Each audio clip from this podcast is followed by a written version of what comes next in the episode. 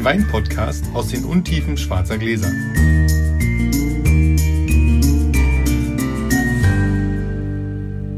Hallo Sascha. Hallo Felix. Wir haben, glaube ich, ganz viele neugierige Hörer, Oh ja, die wissen wollen, wie ging denn die Story weiter? mit unserem, mit unserem letzten Kandidaten, Schlossberg R 2010 Chardonnay von Huber. Den wir dann abends mitgenommen haben zu. Einem kleinen freundlichen Weintrinken, das wir Genau. hatten, mit sechs Leuten insgesamt. Die vier, die noch da waren, waren allesamt Weinhändler. äh, oder arbeiten beim Ja, Weinhändler, genau. je nachdem. Wir haben ihnen den Wein eingeschenkt in den großen schwarzen Gläsern Genau, bei exakt blind. der gleichen Genau. Temperatur. Das ist Zufall gewesen, dass das gepasst hat, ungefähr 11 Grad. Zwei meinten, das ist rot. Zwei meinten, das ist weiß. Das war gut, ja? Die, die meinten, das ist weiß, fragten, ob er aufgesäuert ist. Ah, Brausepulver fanden alle eine sehr treffende ja, Beschreibung. das stimmt. Die Nase war etwas schöner geworden, aber der Rest war Wie hier. wie hier. Ja. Vielleicht mit einem kleinen Unterschied. Sascha mochte ihn auch nicht mehr. Ja, das stimmt. Da Also, ist kein Schluck von getrunken worden. Das, nee, nicht wirklich. Das blieb dann alles liegen. ja, nicht mal die schwarzen Gläser, also nicht mal die Probeschlucke sind Ja. ausgetrunken worden. Keiner mochte ihn. Das Schade. war. Ja, also es, aber es war so ein, so ein entspanntes, differenziertes Nicht-Mögen. Also Ja, keiner hat stimmt. ihn verrissen und gesagt, ey, blöre, bla, bla. Nee, sondern nee, alle nee, sagten so, ach genau. nö. Die haben natürlich auch die Weine gesehen, die wir alle noch so angesammelt hatten, die wir noch trinken wollten. Und haben gesagt, können wir jetzt bitte mal zum Thema kommen? Ja, stimmt. Also der ist abgesoffen. Ja, leider im wahrsten Sinne des Wortes. Also tatsächlich. Ja. Er war einfach nicht schön. Ja. Also Nicht man- so, wie er sein sollte Und das ist eigentlich. jetzt der zweite und das ist eine sehr ähnliche Geschichte zu dem, zu dem 2010er Jaspis Alte Reben. Grauburgunder aus Folge 4. Der aber Deswegen- beim Aufmachen sehr schön war, aber dann nur ganz schnell getrunken werden musste. Ja, und der, aber wo wir auch Gesagt haben, ja, Durstlöscher Ja, und so, ne? Und so, an Zisch. Der andere war ja auch, Zisch war ja lecker, aber also 2010er Holz ausgebaute Burgunder Cuvées in Deutschland. Schwierig. scheint so. Scheint so. Lass uns würfeln. Ah, warte mal, das war jetzt. Nicht. Der hat da gleich eine 6 gemacht. Nee, nee, das war nicht ordentlich gewürfelt. Eine Zwei. Eine Eine Eins. Eins. Du gibst dir echt Mühe. Gut, ich habe hier die verschiedenen Gläser aufgebaut. Ich entscheide mich mal für die, für die kleinen. So, es gibt heute einen Müller-Thurgau J 2017 von Weingut Achim von Oettinger.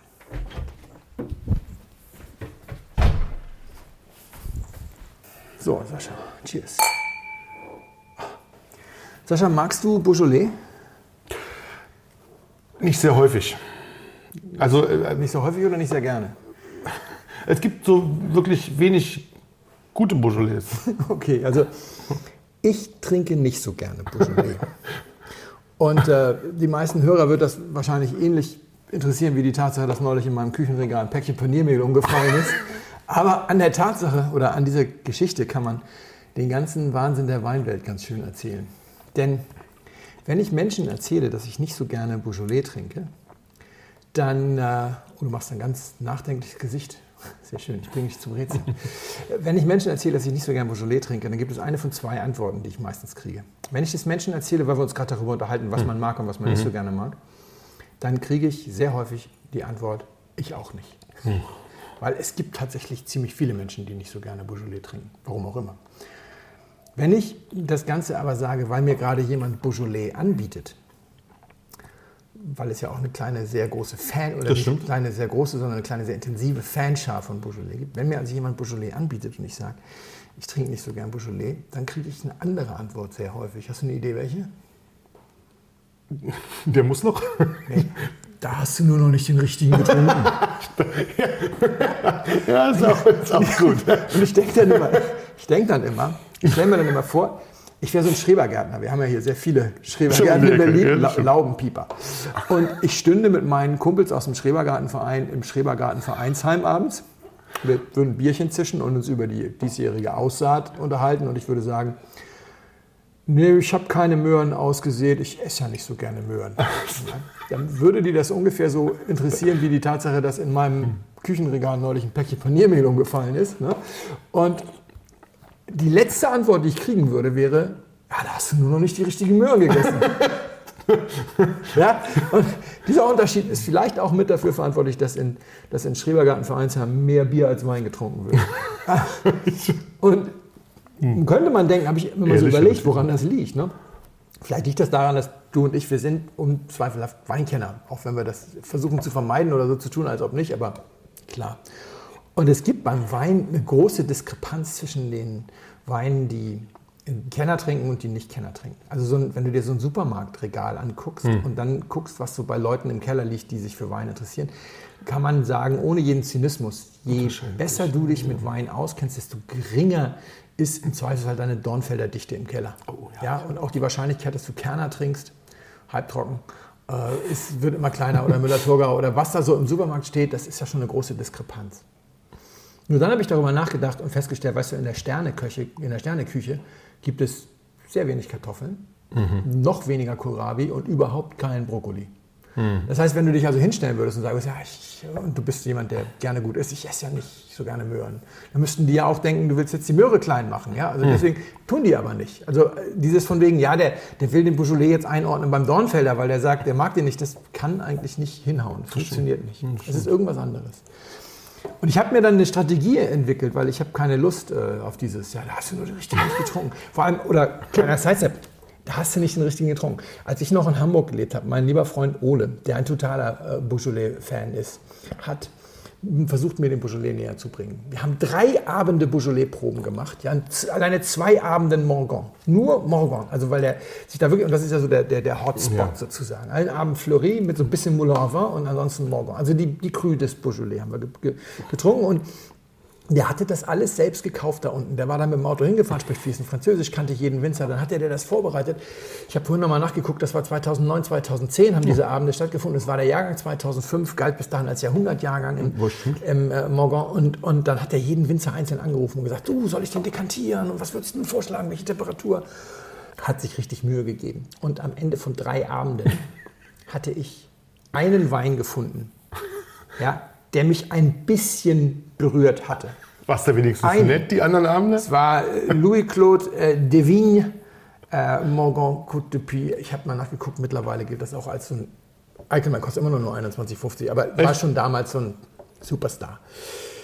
Dann habe ich zu Ole gesagt, Ole, das, mit allem Respekt und mit der allergrößten Liebe, wenn du wieder eine, eine äh, Probe machst, gib meinen Platz jemand anders. Irgendjemand, der das wirklich liebt, weil das ist einfach zu wenig. Ja. Nein, wir haben Spaß gehabt, ja, so, aber es muss ja klar. irgendwie trinkbar sein.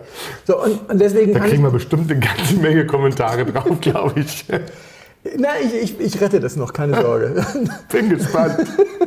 Und dann habe ich festgestellt, du, du, brauchst eine Strategie, um den Menschen zu erzählen, dass du, dass du äh, keinen kein Beaujolais magst. Oder dass ich ihn nicht so gerne trinke.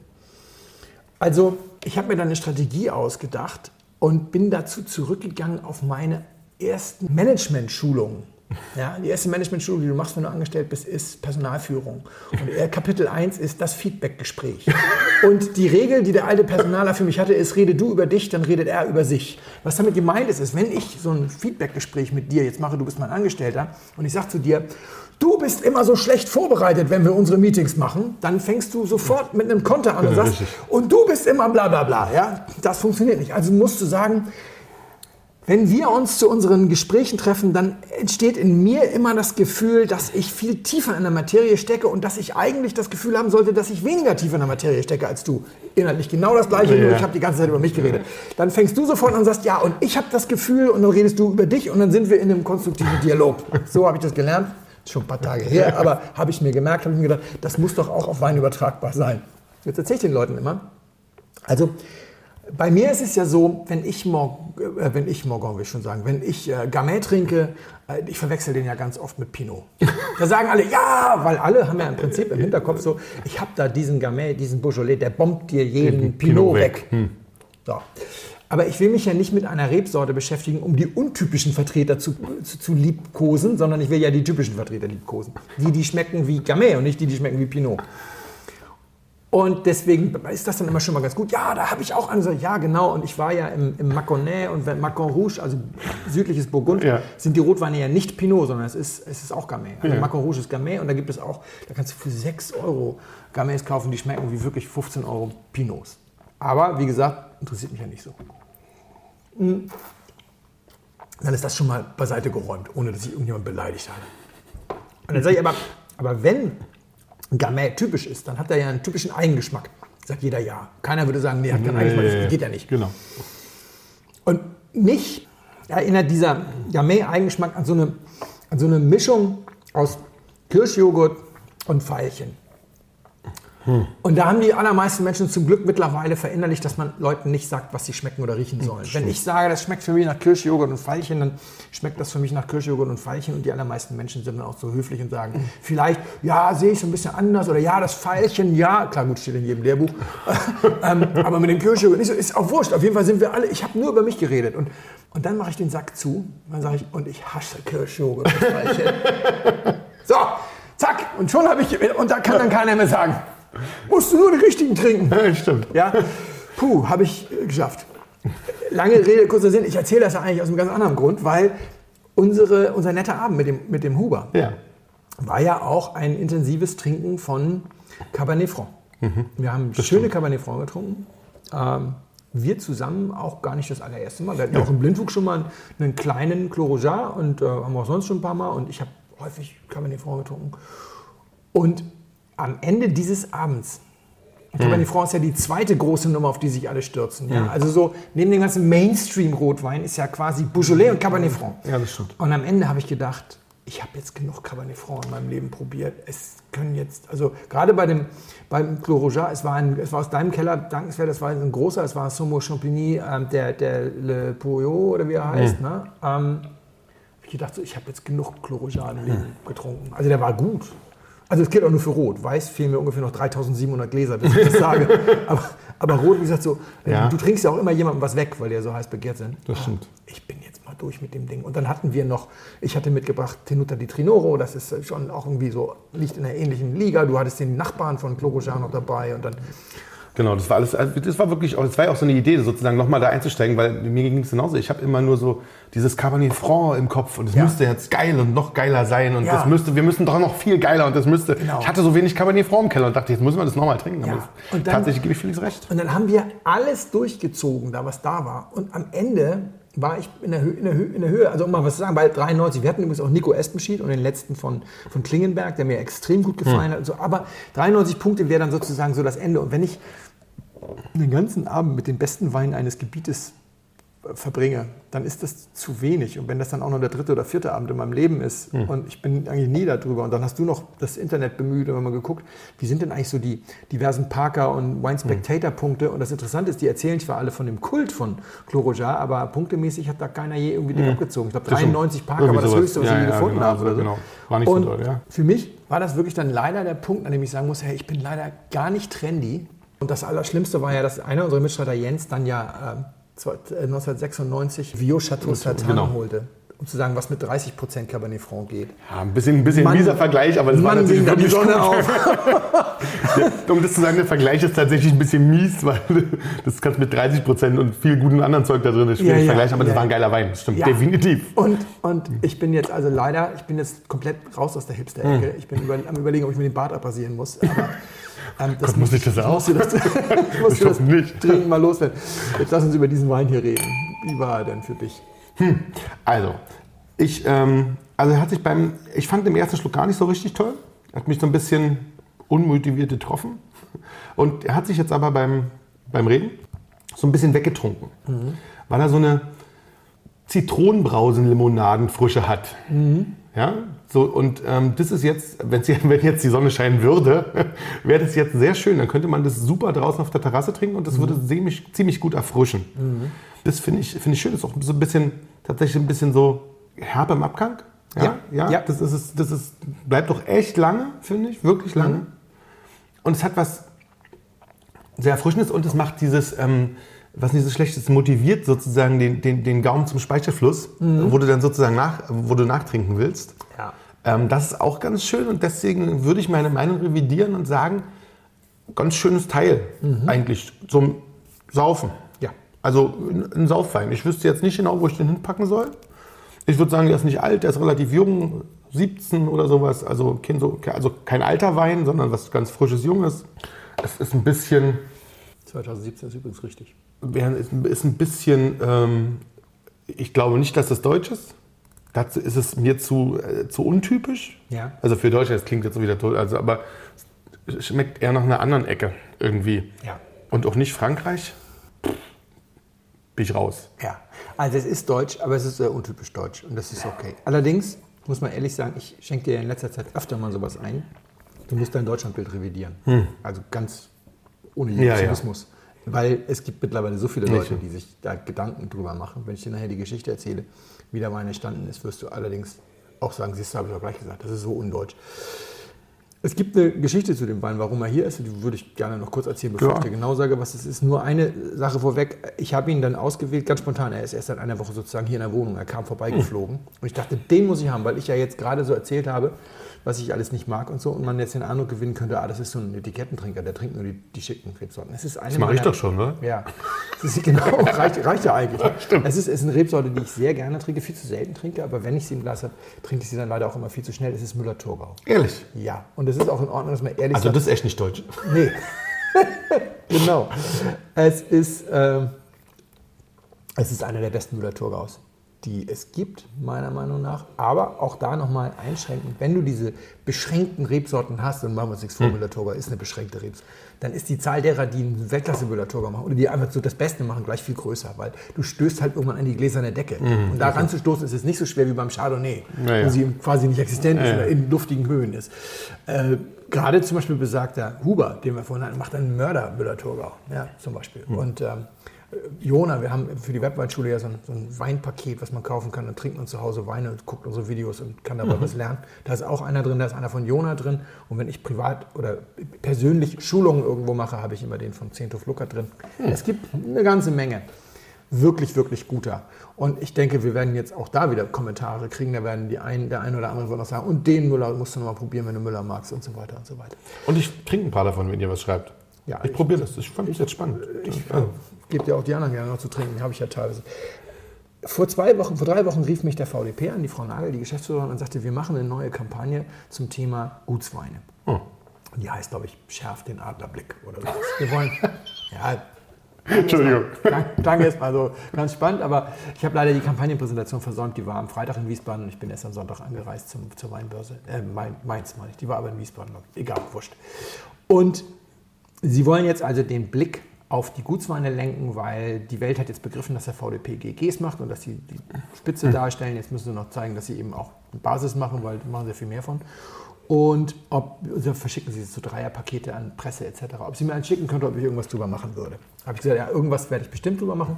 Ich springe nicht über jedes Stöckchen, Ja. was man mir hinhält, aber VDP ist ja auch irgendwie ein wertvoller Partner für mich. Wie gesagt, irgendwas mache ich. Mache ich vielleicht eine Insta-Story oder sowas. Und es gibt auch ein bisschen was zu berichten. Denn wenn du dem VDP was vorwerfen konntest in der Vergangenheit, dann war es das ganze Gemauschel mit den Gutsweinen. Da wurde ganz schön viel geschummelt. Also es gab eine Regel, wenn du Gutswein oder wenn du einen Wein machst aus zugekauften Trauben oder aus zugekauftem Wein etc., dann darfst du keinen Adler auf die, Katz, auf die Kapsel setzen. Aber wer weiß das schon? Ja, das Ja? Und dann gibt es noch so das Schlitzohr von der Saar. Wenn der dann seine zugekauften Weine dann verschickt hat, dann waren leider immer gerade die Versandkart- Versandkartons alle. Du musst da lauter Kartons mit Adler drauf nehmen. Ja, und wenn dann der geschlossene Sechserkarton auf der Palette steht bei einem großen Händler, die reißen ja nicht auf und gucken auf die Kapsel. Die sehen den Adler und zack, mitgenommen. Ja. Oder einige wirklich namhafte deutsche Winzer machen ja Bag-and-Box-Weine für den Export. Da gibt es ja gar keine Kapsel. Ja. Ähm, und so weiter und so weiter. Da wurde ganz schön viel geschummelt, muss man mal so sagen. Und da hat der VDP sich lange Zeit gelassen, wahrscheinlich weil er so viel Geld verdient hat, und hat jetzt richtig aufgeräumt. Muss man wirklich sagen. Jetzt gibt es glasklare Ansagen an alle, wenn ihr Zukauf macht, nur über ein selbst gegründetes, über ein ausgegründetes Weinhaus. Ne? Okay. Und ähm, also zum Beispiel Weinhaus Wittmann macht jetzt den 100 Hügel oder 1000 Hügel für die Bio-Company oder sowas. Das haben die früher auch schon gemacht. Die sind ein gutes Beispiel, weil die nie geschummelt haben. Das Ja, kannst du nie mit Wittmann verwechseln. Aber andere, da sah das Weinhaus halt. Also jeder, jeder, hat, mal, Wein, jeder hat mal Weinhaus Joachim Heger und Weingut Dr. Heger miteinander verwechselt. Wer das nie verwechselt hat, der hat immer eine gute Brille dabei. Und, ähm, und jetzt haben sie gesagt, so, nee, auch VDP.Gutswein natürlich nur eigene Trauben, Kapsel und, und äh, aber eben auch vor allem Etikett. Nur noch das Etikett. Die Etiketten zwischen Weinhaus und Weingut den müssen unterscheiden. müssen sich ganz klar unterscheiden. Okay. Es darf keine Verwechslungsgefahr geben. Okay. Und alles, was Zukauf ist, geht ins Weinhaus und geht ins andere Etikett. Es gibt eine einzige Ausnahme. Das ist der Totalverlust einer Ernte kurz vor der Ernte durch Naturkatastrophe. Dann kannst du eine Ausnahmegenehmigung stellen und das finde ich in Ordnung, weil da geht es nicht um Geld verdient, da klar. geht es um Ja, Existenzsicherung. logisch, das Darüber müssen wir nicht reden. Ja, nee, nee. Ansonsten weißt du jetzt, wenn ich das Etikett für Wittmann halte, wieder gutes Beispiel, weil bei dem gab es nie Verwechslungsgefahr, dann ist da auch garantiert jetzt irgendwie eine Wittmann-Traube drin. Das ist eigentlich eine schöne Geschichte. Das, haben sie jetzt ordentlich gemacht. Also habe ich gedacht, kannst du irgendwas machen. Aber dann mache ich das Paket auf, ist besagter Wittmann drin, Gutsriesling, und ist der J drin von Achim von Oettinger. Ah. Ne? Müller-Thurgau. Weil sie auch mal zeigen wollen, dass Gutsriesling, eben, äh, Gutswein eben auch bedeutet, Gutswein ist auch sehr weite Regeln. Kannst du auch ganz viele schräge Sachen irgendwie mitmachen. Und der Okay. J ist ein super schräger Wein. Ja. Also das ist der 17er, das ist der aktuelle Jahrgang. Denn der, der Wein stammt aus dem Hattenheimer Hassel. Die An- Rebanlage ist über 60 Jahre alt. Da kommt 20 bis 30 Hektoliter raus. Das ist nicht wirklich viel. Okay. Gerade bei einem Massenträger Müller-Thurgau, der normalerweise auch gerne mal 150 oder 180 schafft. Und die Sachen werden geerntet, dann werden die werden wird ein bisschen was beiseite getan und abgebärt. Und der große Teil wird mit den Füßen nicht abgebärt eingemeischt, also mit Rappen, mit Stängeln. Und geht dann ins Kühlhaus zur Maischestandzeit für absurde zweieinhalb Wochen maximal. Also das Minimum war bisher neun Tage, Maximum waren 16 Tage. Dann kommt er raus, wird gepresst, geht in den Tank und dann werden abgebärte Beeren dazugetan, also Trauben abgebärt. 10 Prozent ungefähr, 10 bis 15 Prozent. Und die bleiben da auch während der gesamten Gärung und auch während des Hefelagers drin. Die komplette Matschepampe bleibt bis September oder bis kurz vor der Ernte, bis kurz vor der nächsten Ernte alles zusammen da.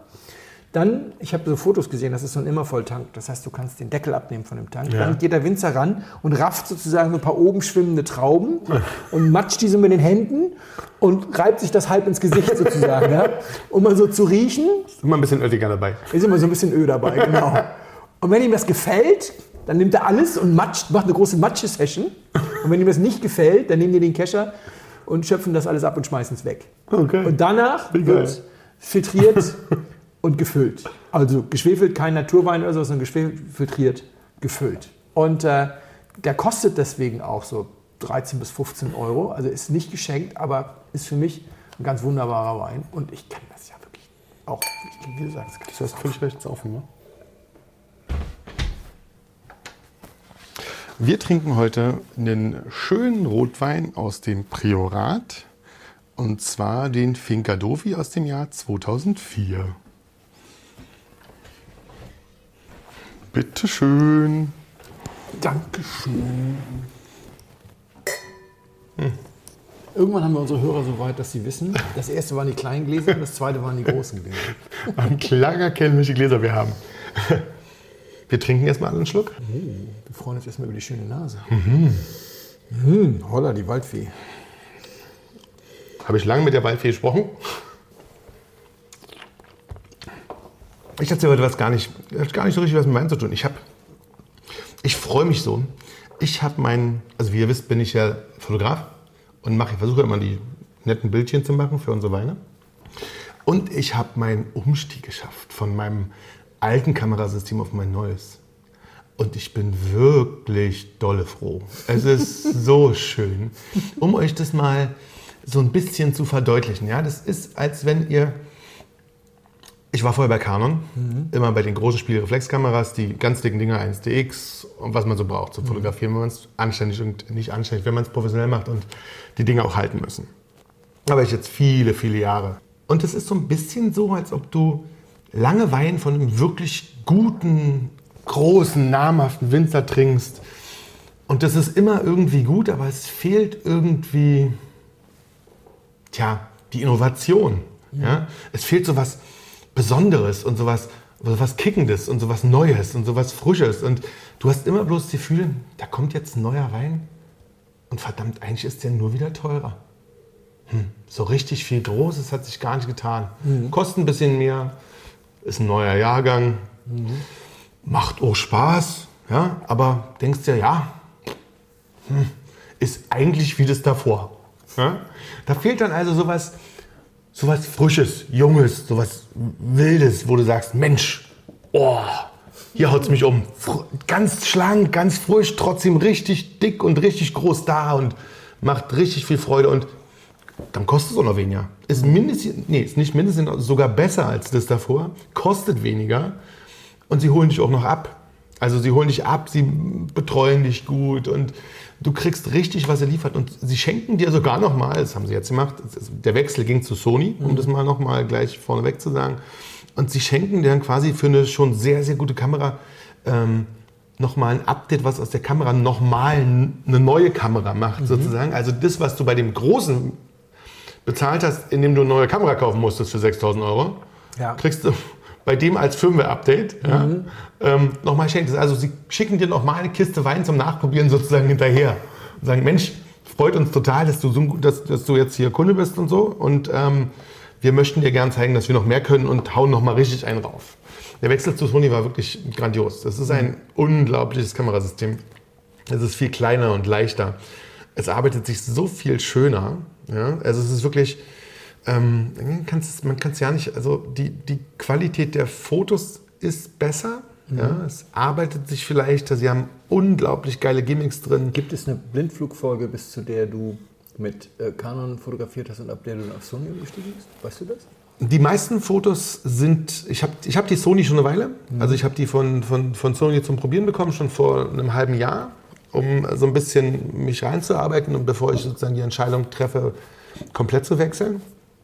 Und ich habe trotzdem noch, ich habe zwischendurch mal ein bisschen was gemacht. Die meisten Sachen habe ich tatsächlich nur mit der Canon fotografiert, weil ich immer tatsächlich die meisten Sachen mit einer 15 Festbrennweite fotografiere. Und die hatte ich für Sony nur zwischendurch mal kurz für ein, zwei Wochen zum Probieren. Und die habe ich immer noch für Canon die ganze Zeit. Und das fotografiert, mit der fotografiere ich jetzt alles, was so ein bisschen, sagen wir mal, individueller sein muss, fotografiere ich mit der 50er gerne. Ähm, so dass es jetzt sozusagen erst beim nächsten Bild tatsächlich ab da dann immer so ist. Okay, man also ab Blindflugfolge 25. Ich, dann nehmen wir nur noch Sony. Mhm. Alpha 9 ist jetzt wieder das Große, was, was, was Sony macht. Ich jetzt, kann ich noch ein paar Mal sagen, vielleicht kriege ich dann noch was von denen. ähm, so wird es nicht laufen. Äh, leider. Aber das ist wirklich ähm, extrem schön. Also es ist eine wirklich, eine wirklich tolle Nummer, wenn, du- wenn du, wenn du was, was findest oder wenn da was auf dich zukommt, was innovativ ist, ja, was wieder neu, frisch, innovativ ist, was dann auch anders ist. Tatsächlich einmal komplett anders. Du musst dich Lustig, ne? dass, das so, dass das überall so ist. Ja. Also meine, ist- bei meiner Kamera würde man ja denken, aber dann geht es natürlich erst recht bei sowas äh, Legerem wie Wein. Ne? Total. Dann, dass du dann irgendwie sagst, so ja, und wo ist jetzt der Kitzel? Das meinte ich, weil du das Nicht ist mehr so- same procedure as Genau. every year. Und das ist wirklich, also da war ich sehr glücklich und bin's und bin auch, bin auch ganz happy. Muss natürlich auch Bedienungsanleitungen lesen, so ein bisschen. Weigere ich mich immer so ein bisschen, weil das meiste kann man so ein bisschen, aber da sind so viele gute Punkte bei, die muss man sich noch mal ein bisschen anlesen. Aber das macht viel Spaß und das macht mir gerade äh, parallel zum Weintrinken muss ich auch noch arbeiten. Ja. Äh, Es macht es noch mal schöner und einfacher und ist auch wieder zum, zum Geldverdienen noch mal schöner. Und ich gebe nicht mehr ganz so viel Geld. Also ist tatsächlich lustig. Ich gebe ein ganzes Stück weniger Geld aus für, als für ein neues System von Canon. Ja? Also Ja.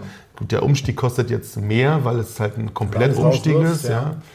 Mm, Aber wenn du überlegst, der Canon Buddy hat dann immer so um die 6000 Euro gekostet und der Sony Buddy, der das gleiche kann und mehr, Mhm. kostet jetzt neu nur noch 3,9. Ja. 4000 knapp. Also mit dem, Spaß mit dem Auslöser sind es dann Spaß jedes Mal 4,2. Das ist, ja, das ist schon echt eine Nummer. Ja. Das macht dann wirklich Spaß. Also weil du ja jetzt so glücklich bist, sage ich dir mal, ich bin auch gerade sehr glücklich. Ja, was? Ich kann das ganz einfach sagen. Es ist der beste Wein seit Percalo. Also ich, ich weiß nicht, ich glaube, das hat jeder mittlerweile mitbekommen. Äh, Das war für mich das, das Highlight bisher von dem, was du so serviert hast, Percalo. Das war unglaublich gut. Das Hm. stimmt. Hat mir besser gefallen als dir, wie ich, wie ich mittlerweile mitbekommen habe, weil als ich gefragt wurde, was war der beste Wein, den du 2018 getrunken hast, habe ich Percalo gesagt und ähm, Sascha hat was anderes gesagt. Darüber dürfen wir gar nicht reden, was du gesagt hast. Aber egal, reden wir über diesen Wein. Das ist also das Beste seit Percalo. Das ist unfassbar harmonisch. Wow, ist das gut. Also so richtig Gänsehaut. Ich denke mal, nach all den Sachen, die in letzter Zeit so gescheitert waren und dann immer der mäkelige Bootmann, der da irgendwie so, hast du gesagt, jetzt greife ich mal tief in die Kiste und hast aber sowas Gutes rausgeholt. Boah, ist das gut. Also wirklich, das ist so, ne, das ist so der Punkt, an dem man denkt, ich könnte jetzt eigentlich mal schnell auf die Knie fallen, mir die Klamotten vom Leib reißen, also mit freiem Oberkörper erst dem Herrgott danken, dass er den Winzer erschaffen hat und dann dem Winzer, dass er diesen Wein gemacht hat. Ungefähr in der Liga spielen wir hier. Ja. Das ist unfassbar gut. Das stimmt. Das Lustige ist, der liegt da übrigens schon eine Weile und ich bin schon, also liegt jetzt, der lag bei mir zu Hause im Schrank schon eine Weile und ich bin ein paar Mal drum rumgeschlichen und wollte ihn dir schon servieren. Ja? Also nicht nur beim Blindflug, sondern auch so. Das hatte sich aber nicht ergeben und ich bin jetzt gar nicht böse, der passt ganz gut. Das war jetzt ganz schön, dass der so... bin gerade so ein bisschen paralysiert in der Frage, was das denn ist, weil das so einfach so unglaublich gut ist und weil das auch sehr, sehr, ähm, wie soll man sagen, familiar. äh, ist, es ist so, ist so gelernt. Das ist so, also ich werde hier nicht nachher sitzen und sagen, oh, sowas habe ich aber noch nie getrunken, sondern es ist irgendwas, was ich schon ziemlich oft getrunken habe, aber sehr, sehr gut. Also ähm, für Bordeaux ist es ein bisschen zu warm und voll, würde ich denken. Ähm, für California Cap ist es ein bisschen zu kühl und schlank. Für Italien spricht zwar so ein bisschen die Aromatik, also dieses, die Frucht, sagen wir mal, die Frucht mutet italienisch an, aber das Holz nicht. Das Holz ist so nicht italienisch, würde ich sagen. Das, das Holz ist 100% frische französische Eiche. Ja, ja, ja, das äh, macht es nicht leichter. Das Frische. sagen ja so viele. Das sagen ja so viele. Das Ja, das ist, ich, aber deswegen sagte ich, kann ich Ja, das ja, ja. mal einwerfen. Das ist ja, weißt du. Oh, ist das schön. Meine Güte. Kommst du auf die Rebsorte? Ist es rein sollte? Nee. Ich würde nicht sagen. Ich wollte sagen, das ist, ich würde so in, in Richtung Bordeaux Cuvée tendieren. Nee. Nee. Also die Hauptrebsorte ist so gar nicht in der Bordeaux Cuvée drin. Dann sag mir doch mal die Hauptrebsorte. Grenache. Grenache. 60% Grenache. Ja, so da. 60% Grenache, dann ist es ja, ich hätte nie gedacht, dass, nein, das ist doch nicht Südfrankreich. Nee. Wieder nein. Dann Grenache wird ja meistens mit Mourvedre. Der ist ja gar nicht drin? Ach du. GSM, so Grenache Syrah Mourvedre, Nee. ist ja, das ist es nicht. Also, das, also da hat es stimmt nicht, Syrah ist mit drin. Ein bisschen, aber Ah. Okay. ist die vierte Rebsorte sozusagen in der Reihenfolge. Also ist da nicht viel drin. oh nee, okay. Wie alt ist es denn? Oh, das ist ganz schwierig, weil er so wahnsinnig harmonisch ist. Also das Holz ist immer noch da. Also ne, das heißt immer noch da, das ist Fett da. Aber also wenn ich davon jetzt zwölf Flaschen hätte, würde ich, wüsste ich, was ich die nächsten elf Tage trinke. Oh, da hätten wir aber ein Problem zu Hause, wenn wir das dann durchziehen. Schlecht. Aber ich weiß, was du meinst. Ich würde mich anschließen. Also das ist ja häufig so, dass du so ein erstes Trinkfenster hast und dann geht er mal wieder ein bisschen auf Tauchstation und dann kommt er irgendwann mal wieder und wird noch ganz nobel und so ganz seidig. Also das Tannin, fangen wir mal so an, das Tannin ist eh nicht ruppig. Das ist kein dickes Holztannin, das ist, das ist kein, kein, wir haben unglaublich viel Tannin da einbauen wollen, weil wir wollen, dass dieser Wein 100 Jahre alt wird, sondern das ist so ein Tannin, bei dem ich sage, ich muss zwischendurch mal wieder trinken. Ich habe schon, soll ich euch was sagen? Ich habe mir, hab mir wirklich nicht wenig eingossen, das alle. Also das Tannin ist da, wo es sein muss. Es ist fein. Es ist aber nicht so super seidig, weil es auch gar nicht so super dominant ist, sondern dann kommt diese Frucht. Und, oh, diese Frucht. Die ist so lang und so fett und so schön. Das ist ja, ja, das ist total Und- geil. Aber eben nicht marmeladig, kein Stück Marmelade. Es ist, Alkohol übrigens ist da, klar. Ähm, Aber ich finde den gar nicht so schlimm. aber Also der ist nicht so, genau. Und der muss auch da sein. Ja, ja. Also den ohne Alkohol willst du auch nicht haben. So, so oder so nicht, aber So, wie alt ist das? 2,5 ist das. 2,5. Okay. Und es war so ziemlich richtig, war ein richtig geiles Jahr da, wo er herkam. Aber 2,5 ist ja eigentlich vor allem im Priorat wahnsinnig gutes Jahr gewesen. Sind wir schon wieder in Spanien. Das Priorat, ja. Und jetzt kommt das erste Mal der Schneidetisch zum Einsatz, weil wir nachträglich festgestellt haben, Ich habe mich im Jahrgang vertan. Es ist 2,4. es ist 2,4. Was Ist ist es es nicht. denn? Es ist ähm, Finca Dofi von dem Macher von La Ermita aus dem Jahr Alvaro 2005. Palacios. Genau. Und ein wirklich Schön. Ich Geiler habe Wein. hab mir gerade Fingerdofi gekauft. Ist ja auch bezahlbar. Total. total. Ja, also wenn du ihn Total neu kaufst, ist ja was, wo, also ist jetzt nicht geschenkt, aber Nee, 40 Euro. Oder? genau, sowas in die Richtung. So ein bisschen, ein bisschen mehr, glaube ich, Ja, aber genau. 50, aber Ah, so- ist, wenn, man das, wenn man das vertrinkt, war, das ist schon wirklich geil. Oh Gott, da kannst du so viel Geld ausgeben und kriegst weniger. Deutlich, finde ich auch. Großartiges Stückchen. vielen, vielen Dank. Ich muss noch was sagen, auch wenn wir sonst schon Schluss machen. Jungs, wenn ihr mal viel Spaß haben wollt, hört euch mal von Deichkind geiles Zeug an und da setzt alles, was ihr nicht, was nichts mit Wein zu tun hat, mit irgendeinem Weingut eurer Wahl und ihr lacht euch schlapp.